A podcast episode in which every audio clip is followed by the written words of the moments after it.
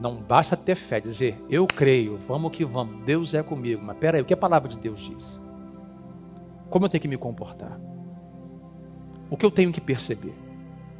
Se você for ler todo o livro de Josué, capítulo 1 em diante, você vai ver depois do texto que lemos, que uma das coisas que Deus fala a Josué, Josué, eu vou estar com você, nunca vou te abandonar, você vai estar na terra prometida, o que eu prometi vou te dar através de Moisés, onde pisar será tu, e vai ser Josué, mas não esqueça de falar para o povo, para todos os dias meditar na lei que eu dei a Moisés, para vocês nada dela se esquecerem, para vocês meditarem, para vocês praticarem todas as minhas promessas, para que vocês andem bem e a vida de vocês vá bem.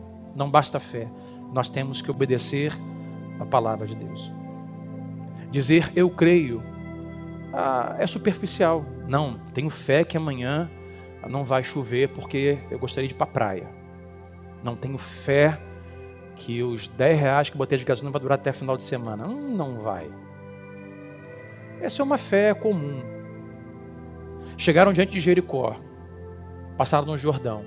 Agora Deus tem uma nova palavra sobre eles.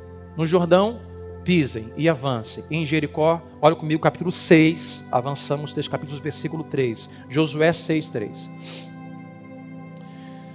Versículo 1 e 2, Deus dá estratégias gerais. No 3, o resumo. Marche uma vez ao redor da cidade com todos os homens armados. Faça isso durante seis dias. Não vou ler todo o texto por causa do nosso tempo, mas você sabe, Deus diz: olha, por seis dias marche uma vez, no sétimo marche sete vezes. Essa é a história. Diga ao povo para que eles façam isso. Algumas coisas aqui. Primeira delas, o plano não fazia muito sentido em uma estratégia militar. Porque sabemos que a estratégia militar ah, tem como, como ou pressupõe o efeito surpresa. Geralmente a estratégia militar boa é quando as pessoas militares entram por baixo ah, do muro e entram de madrugada, no nascer do sol, no escuro, todo mundo dormindo, eles vão, avançam e matam geral. Essa é uma boa estratégia militar. Uma péssima estratégia militar é pegar os seus soldados, que vai dizer os homens armados, e colocar eles de forma vulnerável ao redor do muro caminhando durante o dia. Isso é loucura, isso não faz sentido. Lá de cima o povo de Jericó vem com arco e flecha e mata a gente. Façam isso. A pergunta que ecoa é: como nós estamos dispostos a obedecer a Deus, mesmo quando o que Ele quer ou o que Ele manda não faz sentido? Mas Deus não faz sentido eu procurar essa pessoa, Deus não faz sentido eu fazer, Deus não faz sentido eu agir assim. Quantos aqui já perceberam que Deus não depende da nossa compreensão para fazer a vontade dele? Quem já percebeu isso? Deus não depende que você entenda para fazer a vontade dele. Não depende. Mas às vezes Deus faz alguma coisa que você fica assim, Senhor, eu não entendi. E Deus fala, eu não preciso que você entenda para fazer o que eu quero fazer não faz sentido. Mas o quanto nós estamos dispostos a obedecer, mesmo quando não faz sentido. A segunda coisa que reparamos é que aquilo que eles faziam, sem sentido, não dava nenhum resultado.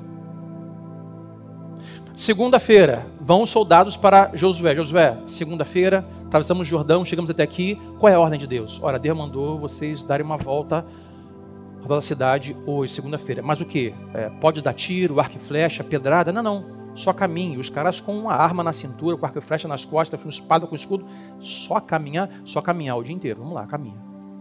Caminharam, caminharam, cansados dormiram terça-feira. Josué, terça-feira. Qual é a instrução de Deus para hoje?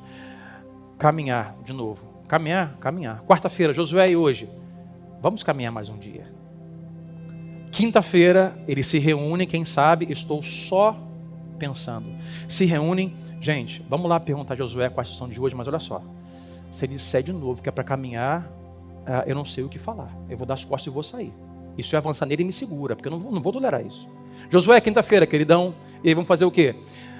Hoje Deus falou ah, para a gente caminhar mais um dia. Sexta-feira. Sábado. Sete dias. Eu creio que no domingo, o sétimo dia, Josué acordou. Falou: ah, ninguém me procurou hoje. Os caras nem levantaram. Meu irmão, caminhamos seis dias. Sabe qual foi o resultado? Nenhum. Rodeamos a cidade seis dias. Sabe o que aconteceu? Nada. Eu sabia, não fazia nenhum sentido esse plano. Caminhamos seis dias e nada aconteceu. Josué, quem sabe, acordou e falou assim: Ué, cadê os soldados que me procuraram hoje? Eu falei assim: não vou nem procurar Josué hoje.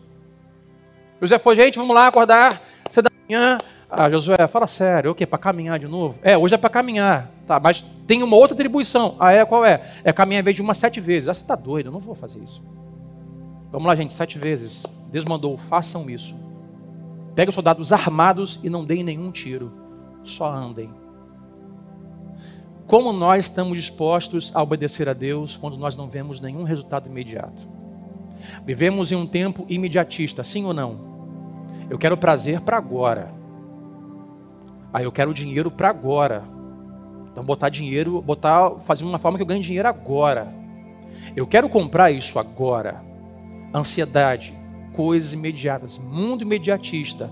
Aí Deus fala assim: Sandro, só obedeça. Mas, Senhor, isso aqui chega a ser estúpido, não tem sentido nenhum. Além disso, tenho feito uma semana, duas, e cadê o resultado?